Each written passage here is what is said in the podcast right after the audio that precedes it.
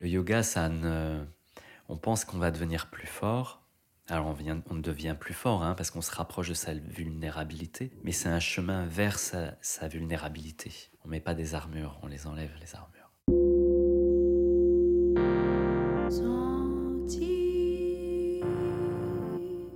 Bonjour à tous et bienvenue sur les Conversations du Tigre, le podcast qui décrypte, explore et partage l'art de vivre du yoga. Je suis Elodie Garamond, fondatrice du Tigre Yoga Club et aujourd'hui j'ai le plaisir d'accueillir Patrick Frappeau. Bonjour. Patrick Frappeau est professeur de yoga, je n'ose dire un des meilleurs professeurs de yoga en France il enseigne l'Ashtanga Vinyasa Yoga et est un des rares enseignants de cette discipline à être autorisé niveau 2. Il reviendra avec nous sur ce que signifie cette autorisation. Il a créé en 2014 un programme de Mysore et un programme de formation en 2016 qui certifie une vingtaine de professeurs chaque année. Si je devais résumer en une phrase ce que m'inspire Patrick, c'est l'art de la transmission. Patrick, je suis très heureuse et très fière de t'accueillir dans les conversations du Tigre. Euh, moi aussi, je suis très fier et très touché que tu m'aies invité. Merci. J'ai envie d'évoquer en premier lieu ton parcours éclectique et passionnant, puisque tu as une formation circassienne, tu étais trapéziste, tu as travaillé dans le milieu de la nuit, tu as côtoyé des artistes, et comme souvent, la rencontre avec le yoga a été fortuite. Exactement. J'ai euh, alors j'ai un passé artistique effectivement parce que j'ai été euh, danseur, trapéziste et comédien. Et euh, ma rencontre avec le yoga était fortuite, effectivement, parce que quand vous êtes danseur, vous, vous avez un entraînement quasiment journalier. Quand vous ne travaillez pas, vous prenez des cours de danse. Et j'avais une euh, prof de danse qui était en formation avec, avec Faïk Biria, en formation de, prof Iyengar. Et elle commençait à faire sa barre au sol par des asanas. Et ça m'avait ça m'avait troublé, interloqué, très intéressé. Et c'est comme ça que j'ai été euh, euh, initié, on va dire, à mes premiers, euh, premiers asanas. Et donc, à l'époque, tu étais dans les arts du cirque. Exact. Et tu as trouvé dans le yoga une, une nouvelle discipline ou c'était plutôt un moyen pour toi de, de t'aérer, une bulle? Ou au contraire, est-ce qu'il y avait la le, le même niveau d'exigence dans l'un et dans l'autre? Alors non, c'était plutôt euh, peut-être oui voilà, c'était plutôt une bulle dans le milieu du cirque, dans le milieu de la danse et dans le milieu artistique en général, on va dire dans les formes classiques, on va dire en général, euh, il y a l'idée de la performance, il y a l'idée d'être prêt au moment T. Quand vous êtes euh, trapéziste, vous travaillez au dixième de seconde près et quoi qu'il arrive, quoi qu'il arrive, vous ne pouvez pas vous permettre d'être en retard, vous ne pouvez pas vous permettre d'avoir d'état d'âme, de ne pas être en forme, etc. etc. Et ça, c'est une certaine exigence. Mais c'est assez épuisant et parfois on s'éloigne un peu de, on va dire, de l'art, euh, du temps de l'art, du vrai temps, du temps, euh, euh, du temps organique du corps quand on travaille avec le corps. Et ce que m'a permis de, ce que j'ai pu trouver dans le yoga et ce, c'est ce que je cherchais également, c'était un retour euh, sur, sur la sensation pure. Pas la sensation d'adrénaline, pas la performance, mais la sensation pure. Dans le corps. Dans le corps, dans la respiration, dans, dans quelque chose qu'on pourrait appeler l'âme, dans quelque chose de, euh, de plus vaste. Et tu as trouvé dès le début une forme de spiritualité, tu as senti la philosophie du yoga dès les premiers cours ou tu es resté longtemps sur cette approche purement sensation et corporelle? Alors, j'ai très rarement, enfin, pour moi, c'est un peu la même chose. C'est un lien, la sensation corporelle, euh, organique, euh, intuitive. Euh, pour moi, elle n'est pas éloignée de la spiritualité. Et il y avait en, en moi, j'imagine, une certaine forme de spiritualité qui, qui ne se nommait pas ainsi parce que j'étais euh, très terre à terre très terre à terre et pourtant il y avait euh, je sentais qu'il y avait il y avait des espaces qui existaient et, que je, je, sentais intuitivement et, que j'avais envie d'explorer. Et tu t'es tourné à ce moment-là vers l'ashtanga où ça a été progressif. Tu as commencé par la yangar alors ça a été progressif. J'ai commencé par la Iyengar, mais sans vraiment l'appeler Iyengar, puisque c'était au travers de cette euh, euh, prof de danse qui avait une barre au sol, donc une barre d'échauffement, on appelle ça une barre au sol, euh, avant le cours proprement dit.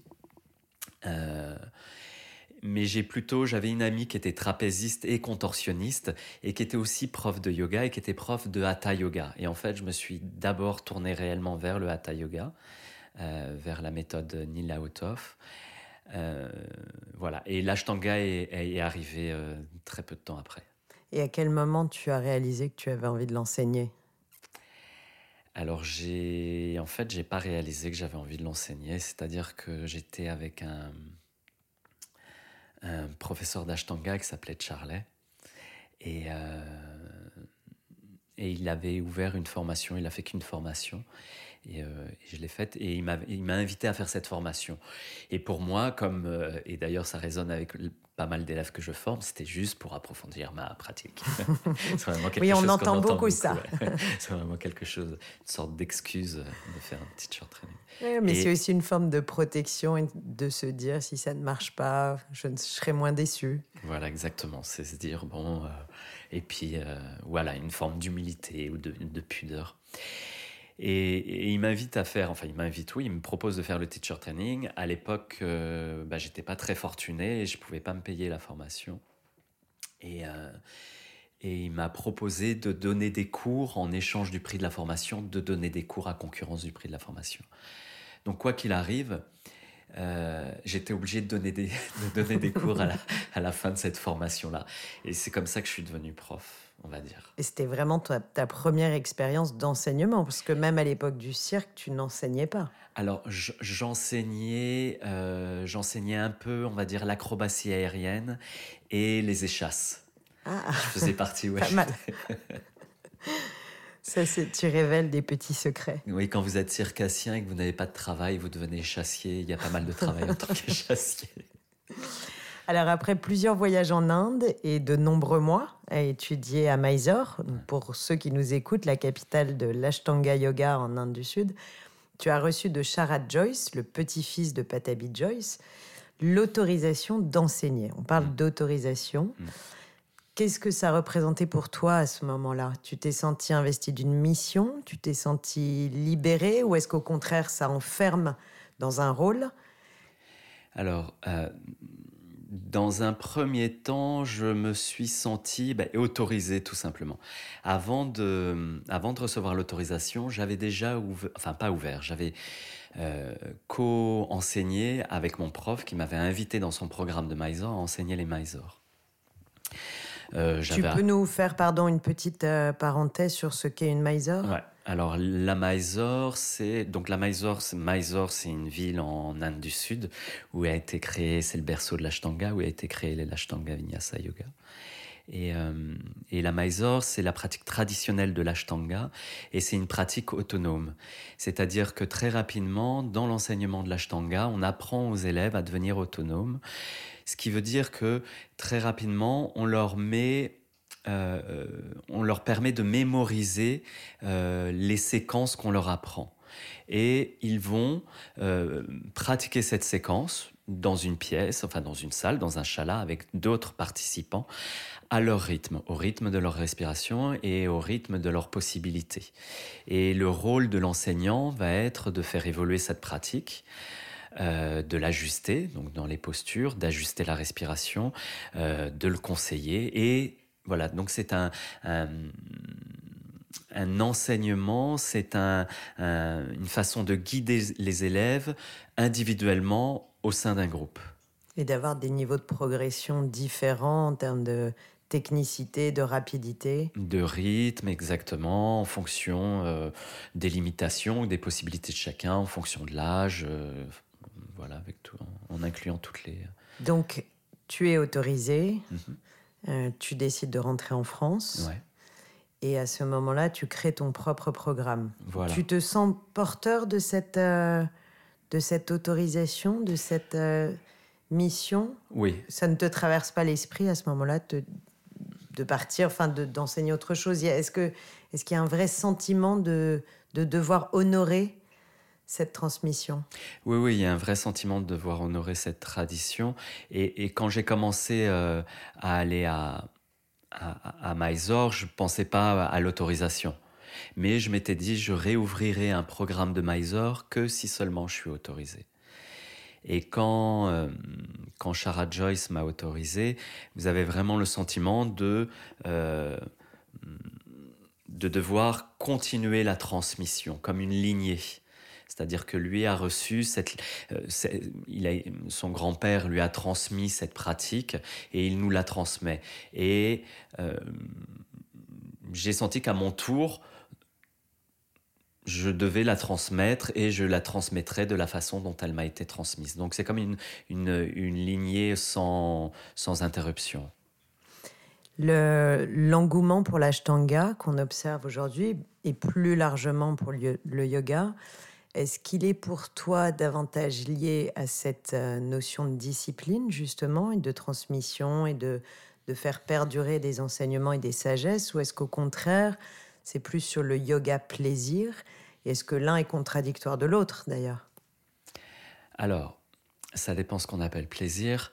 Je pense que dans toute pratique, il doit y avoir une certaine satisfaction.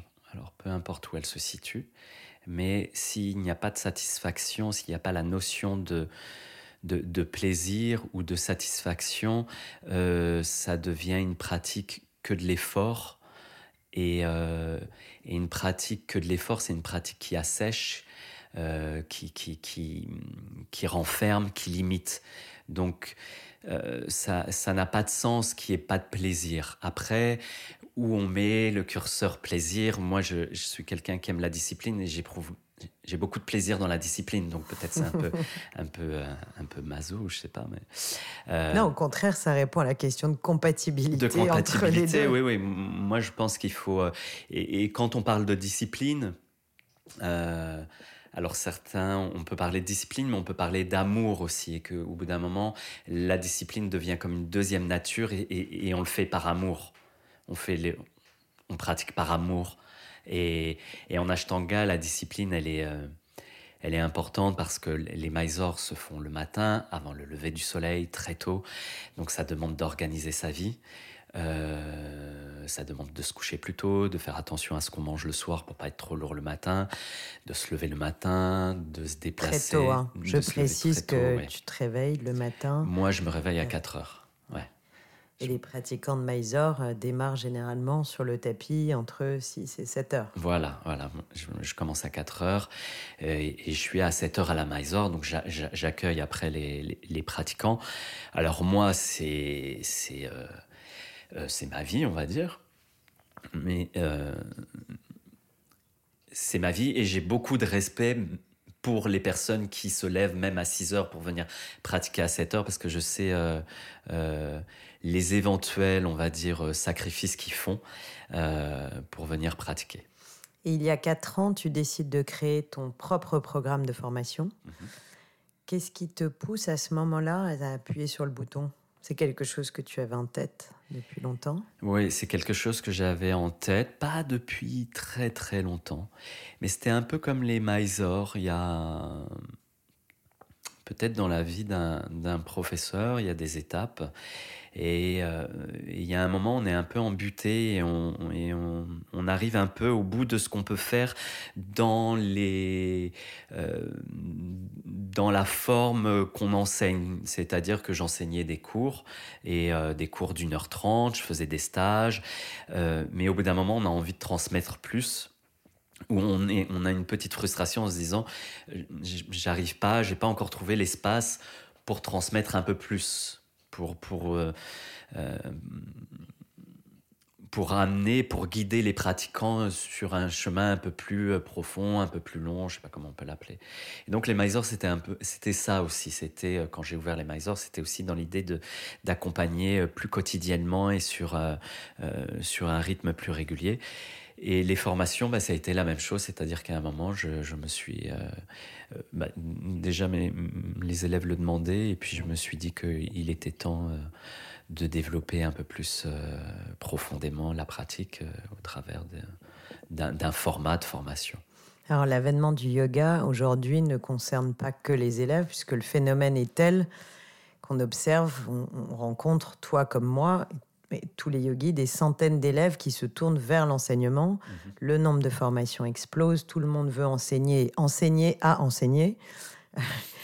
Alors moi, tu le sais, je suis, je suis, un peu réservée parce que je crois profondément qu'un bon pratiquant ne fait pas forcément un bon enseignant. Mhm. Euh, il faut une certaine épaisseur de connaissances, de sagesse même, mhm. pour pouvoir partager la philosophie du yoga, d'humilité, de, de connaissance de soi. Tout ça au-delà de la seule pratique physique. Comment, vu de ton poste d'observateur, comment passe-t-on d'élève à enseignant et d'enseignant à formateur? Quelles sont les qualités fondamentales qu'exige la transmission? Alors,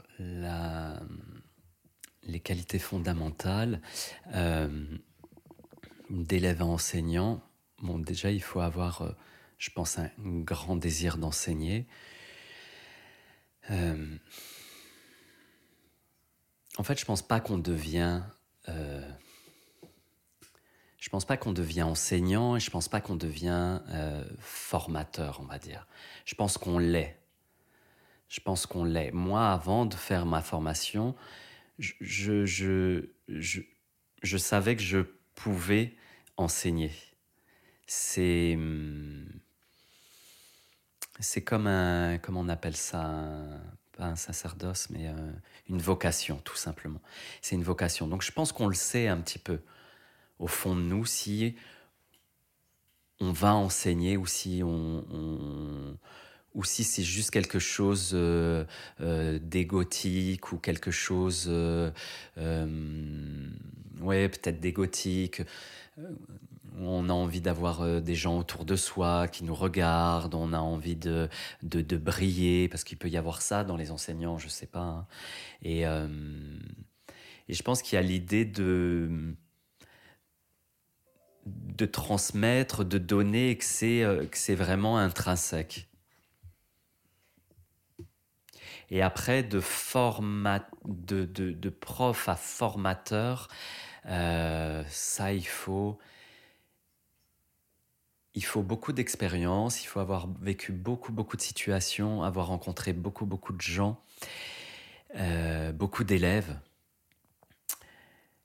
Et, euh, et quoi d'autre? Et il faut avoir expérimenté les techniques. Il faut avoir expérimenté les techniques. Il faut peut-être avoir une. Il faut avoir réglé pas mal de choses dans sa vie personnelle. Hein, parce qu'autrement, projette nos drames personnels sur nos élèves et nos futurs profs. Donc il faut vraiment...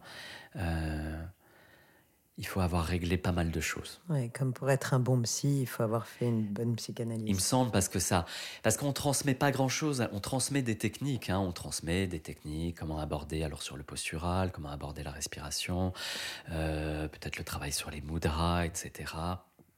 Une connaissance euh, universitaire sur les textes, sur mais ce qui se transmet en vrai, c'est ce que vous êtes. C'est comme avec les enfants, c'est comme l'éducation. Vous pouvez leur dire ce que vous voulez aux enfants. Pour eux, c'est l'exemple qui compte, c'est ce que vous transmettez, c'est la véracité de, ce que vous êtes. Même si vous êtes un peu, euh, un peu à côté, même si euh, vous n'êtes pas parfait ni rien du tout, mais que vous incarniez ce que vous êtes profondément et intimement. Euh, c'est ça qu'on transmet, en vrai. C'est pas. Après, bon, il y a les techniques, mais voilà. Alors, je vais lever le voile sur un faux secret. Donc, je suis non seulement ton élève, mais aussi formé et, fièrement certifié par toi.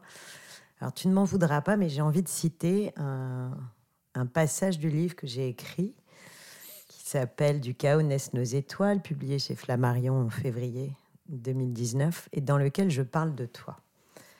Tu, m'autorises Vas-y, vas-y, on coupera. non, on ne coupera pas. Patrick est ma vision des valeurs du yoga que je veux partager et diffuser. Il est le professeur qui aura le plus compté dans ma vie de yogi et Dieu sait combien j'en ai rencontré et aimé en 20 ans de pratique. J'aime tout ce qu'il est, comme homme, comme professeur, comme ami. Il est inspirant, généreux, bienveillant et drôle.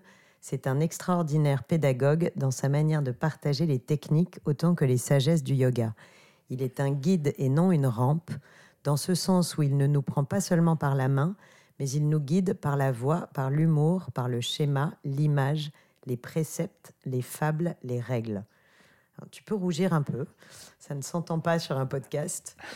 Et cet art de la pédagogie, je pense que tu l'avais en toi, tu l'as dit, mais tu l'as aussi cultivé, développé. Mm. Euh, on pense qu'il y a quand même quelque chose d'inné, tout ne s'acquiert pas. Quelles sont les, les qualités, finalement, au-delà de celles que je cite dans mon livre, que toi tu apprécies chez les enseignants ou les futurs enseignants que tu t'apprêtes à, à certifier? C'est de c'est l'écoute, c'est l'écoute, c'est de comprendre euh, quels sont les élèves qu'ils ont en face d'eux, comment ils fonctionnent physiquement, psychologiquement, leur niveau intellectuel, leur niveau de compréhension, et de se mettre à leur niveau, sans galvauder, sans, sans, sans faire de la simplification, mais de se mettre à leur niveau. Et sans cesse se poser la question, est-ce que euh, la personne à qui je m'adresse comprend bien ce que j'essaie de lui transmettre? Alors c'est pas toujours possible, mais au moins faire l'effort de voir si la personne a compris. Et euh, et je pense qu'il faut toujours, quand on est enseignant, euh, d'abord observer, d'abord observer qui est en face de nous, nos élèves. Et à partir de cette observation, on transmet.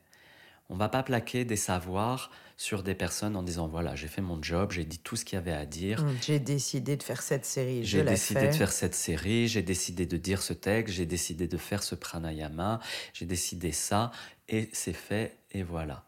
Non, il faut savoir si c'est reçu, si c'est parce qu'il faut que ce soit reçu, après il faudrait que ce soit digéré pour que ce soit après retranscrit ou transmis. Donc il faut euh, souvent, je me pose la question quand je parle, est-ce que mon vocabulaire, est-ce que si j'emploie un mot un peu savant pour frimer, pour briller, pour montrer que je connais un mot, euh, je le traduis toujours avec trois synonymes pour être sûr que ce mot est bien compris et bien entendu. Et ça va être la même chose euh, pour les techniques et pour. Donc la principale qualité, c'est l'écoute et se mettre à la place. C'est l'empathie, c'est savoir se mettre à la place. Euh, Personnellement, quand, euh, quand je parle de toi, j'ai souvent envie de dire que tu es mon maître ou mon gourou dans le sens de guide, c'est ce que j'ai écrit. Mais je sais que toi, tu réfutes cette position et pour autant, de nombreux élèves, je pense, au-delà de, de nous, ont envie d'avoir un prof qui rentre un peu dans les vêtements du gourou. Alors, c'est, n'est pas quelque chose de très naturel en Occident, encore moins en France. Ça l'est en Inde ou dans des pays asiatiques où cette, euh, cette relation de disciple à maître et de maître à disciple euh, est totalement acceptée. Chez nous, c'est plus controversé. Toi, comment tu vis la relation prof-élève? Est-ce qu'il y a des pièges? Est-ce que tu te sens envahi parfois quand on te force un peu la main pour rentrer dans cette case de gourou? Je, ne me sens pas envahi. Alors bon, évidemment, hein, je ne je suis pas un gourou, euh, je suis juste un, professeur. Euh, mais quand on, me met, euh, ou peut-être on, projette beaucoup de choses sur, sur le professeur, il faut simplement très rapidement, quand vous vous sentez envahir, il faut très rapidement euh, replacer les choses à leur place. J'ai eu quelques débordements. Et là, il faut être euh, comme le gourou hein, qui, euh, qui lève l'obscurité. Il faut être tranchant. Il faut être très clair, très tranchant. Et, et voilà, mais je me sens pas autrement. Mais est-ce qu'il y a des, des, élèves dont tu, tu sens qu'ils ont besoin d'être portés psychologiquement? Alors, parfois oui, Parfois, oui, oui, oui, il y a, y, a, y, a, y a, des élèves qui ont besoin d'être portés psychologiquement.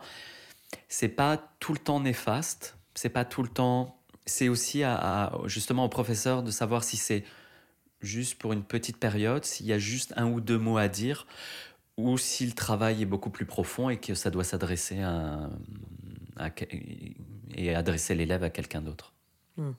Mais j'ai l'impression qu'il y a qu'il peut y avoir des professeurs qui, qui règlent aussi leur rapport à eux-mêmes à travers cet habit qu'ils endossent de gourou et que c'est aussi le, le, travail sur leur image personnelle mhm. qu'ils projettent dans cette, euh, ce rôle que, que certains peuvent avoir envie de jouer. Oui, certains ont envie de jouer ce rôle. Euh, parce que, par exemple, ils peuvent se retrouver dans un problème euh, euh, psychologique qu'a eu. Ils peuvent se retrouver dans problème, le même problème psychologique que l'élève. Et, et, parce qu'ils ont un certain chemin avec ce problème psychologique ou qui, ne l'ont pas encore réglé, ils vont, essayer de, jouer le rôle de gourou et de l'accompagner, lui donner des conseils, euh, euh, parfois un peu fumeux. Euh. mais oui, c'est à éviter, c'est à éviter. oui, voilà, c'est à éviter. Alors toi, tu as un don que ceux qui te connaissent en, cours, en retraite, en formation apprécient. Tu es un conteur un conteur né. Moi, je, rêve de t'enregistrer quand, euh, quand tu racontes, dans le, vrai beau sens du mot raconter. Euh, moi, personnellement, j'ai découvert grâce à toi les textes anciens, le Mahabharata, la Bhagavad Gita, le Ramayana. Donc tous ces contes épiques, passionnants, remplis d'humour, de sagesse.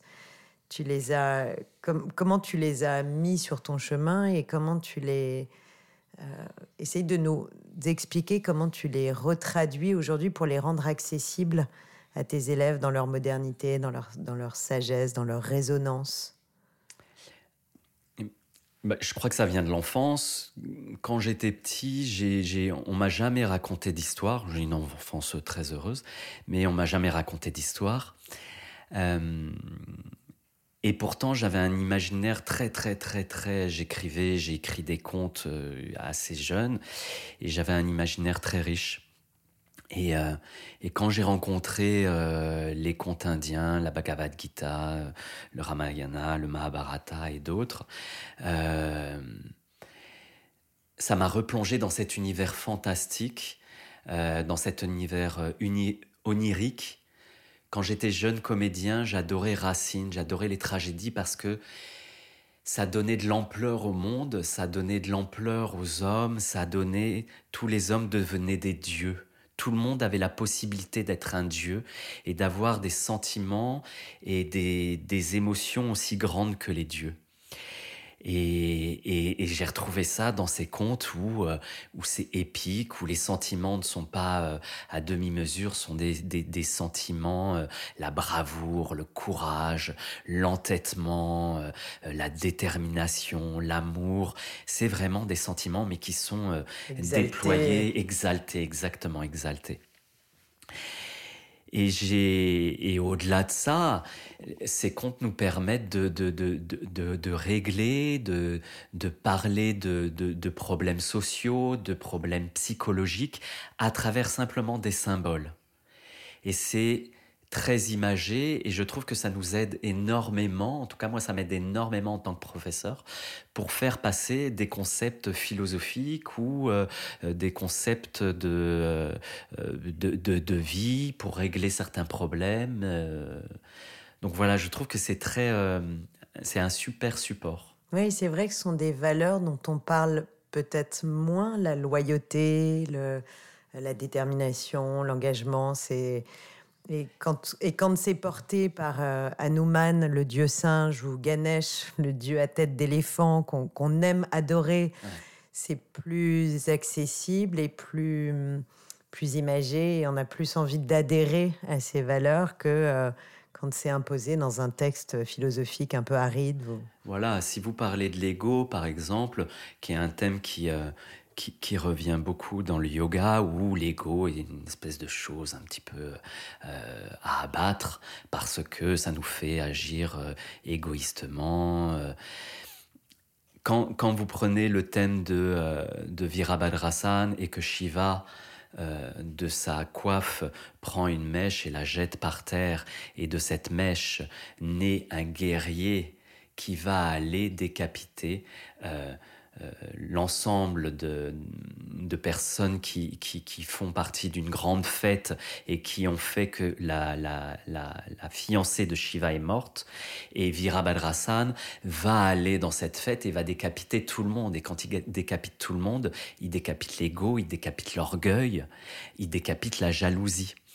Et quand on, quand, vous parlez de ces thèmes-là, euh, par exemple, à des jeunes étudiants, leur disant, leur parlant de l'ego, de la jalousie, euh, quand on parle des, des yama et des niyama et qu'on essaye de travailler dessus, donc on se dit ah oui d'accord, ok, il faut pas convoiter ce que notre ce qu'a notre voisin, il ne faut pas mentir, il ne faut pas.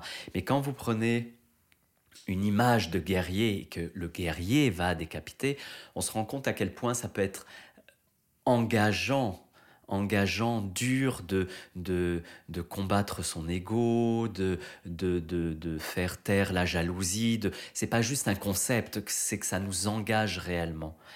Euh, Et puis il y a une empathie.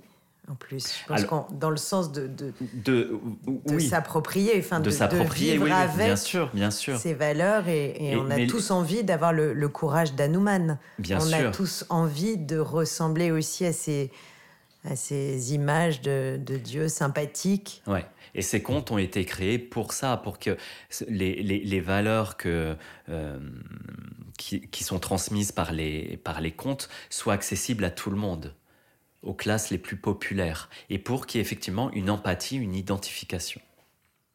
Moi, je vous invite tous à lire et relire le Mahabharata, le Ramayana. Ce sont vraiment de merveilleux contes.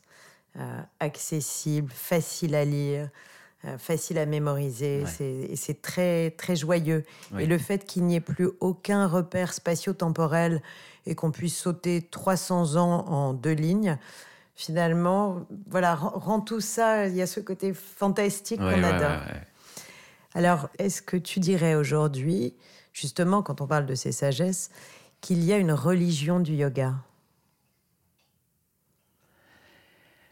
Alors, le yoga, ça veut dire unir. Donc ça veut dire réunir. Religion veut dire réunir. Alors, est-ce qu'il y a une religion du yoga? Est-ce qu'il y a... Hum, est-ce qu'on rentre en religion? Après, on joue avec les mots, mais il y a... Hum, enfin, il y a ou il n'y a pas. Hein. Euh, il y a rentrer en yoga peut-être. Je ne sais pas s'il y a une religion. Après, en Inde, le yoga peut être très religieux, ça c'est sûr. Oui. Ça c'est sûr. Alors nous, on lui a retiré sa connotation purement religieuse dans le sens d'adhérer à un dieu. Mais, mais pour moi, il y a une forme de, de religion dans la transmission, dans toutes les valeurs, justement. Tu parlais des yamas et des niyamas, qui sont donc ces, ces corpus de valeurs et de, règles d'hygiène de vie pour soi et pour les autres, euh, finalement, on transmet ça aussi. Oui, c'est-à-dire qu'on transmet, on, transmet ça, et donc le yoga n'est pas seulement ce qui se passe dans sa chambre, sur son tapis, avec ses techniques de pranayama, avec ses méditations, c'est euh, c'est le rapport au monde, c'est le rapport aux autres, c'est le rapport à la spiritualité, mais le rapport aux voisins, le rapport à la nourriture, euh, le rapport à la nature, le rapport à la planète, le rapport aux chiens, le rapport aux, sans domicile fixe, le rapport aux prisonniers, le rapport aux pédophiles, le rapport avec tout ce qui existe dans le monde sans rien rejeter. Donc il y a l'idée dans le yoga d'inclure dans sa pratique de yoga le monde dans son entier, avec tout ce qu'il a de laid dit-les et tout ce qu'il a, y a de magnifique. Donc c'est une attitude au monde, c'est une présence embrasser au monde. la vie. Ouais, embrasser la vie dans tout ce qu'elle a, de, avec toutes ses, toutes ses aspérités.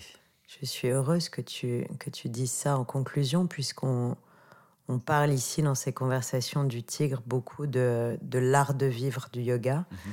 et de comment le yoga, au-delà de la simple pratique physique, transforme les vies souvent par hasard, puisqu'on ne, on ne cherche pas cette transformation, on vient souvent chercher quelque chose, mais on se laisse cueillir par ce qu'on n'attendait pas. Il y a un peu de, de sérendipité, finalement, sur le, chemin du yoga.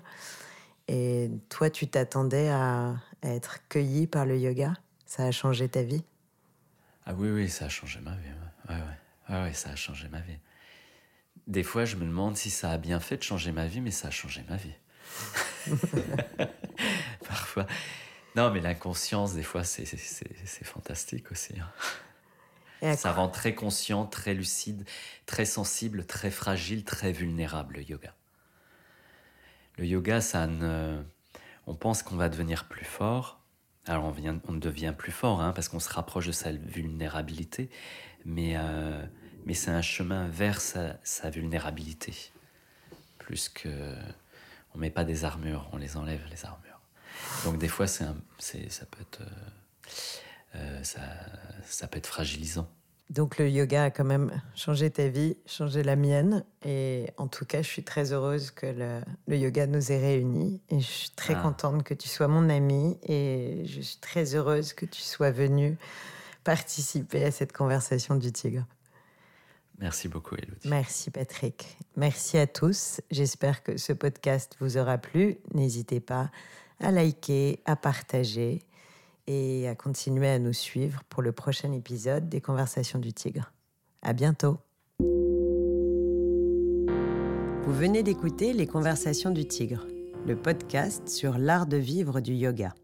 Si vous avez des remarques, des idées, des questions, vous pouvez nous joindre sur notre mail podcast at tigre-yoga.com. Si vous avez aimé cet épisode, partagez-le et laissez-nous des commentaires et des étoiles. On se retrouve bientôt pour un nouvel épisode.